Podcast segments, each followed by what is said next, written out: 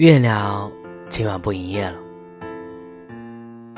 傍晚坐车回家时，我总要戴上耳机，坐在最后一排，呆呆地望着窗外。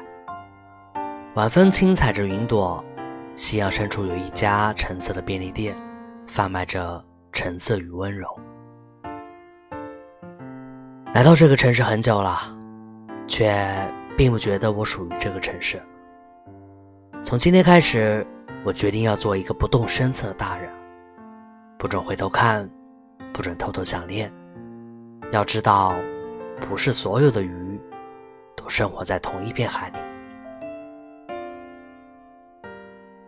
月亮今晚不营业了，所以我来说晚安。我是魏石。